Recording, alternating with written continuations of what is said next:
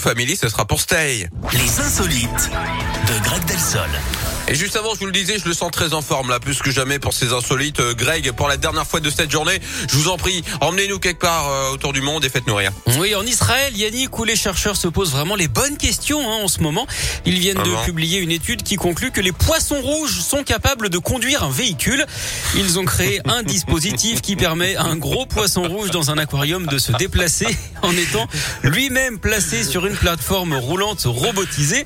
Sans doute un véhicule avec quatre mérous hein. Ils ont ensuite attaché des caméras reliées à un ordinateur guidant le véhicule.